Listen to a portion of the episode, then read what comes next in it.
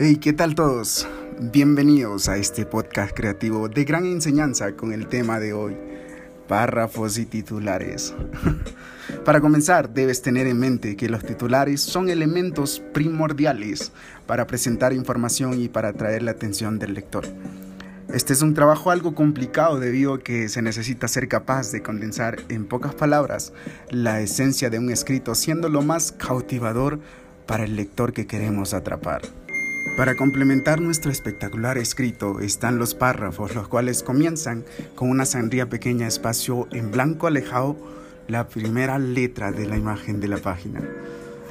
Los párrafos pueden ser largos, ocupando varias páginas, o relativamente cortos entre 3 a 6 líneas, pero siempre contienen una idea principal, siendo coherentes y cohesionados.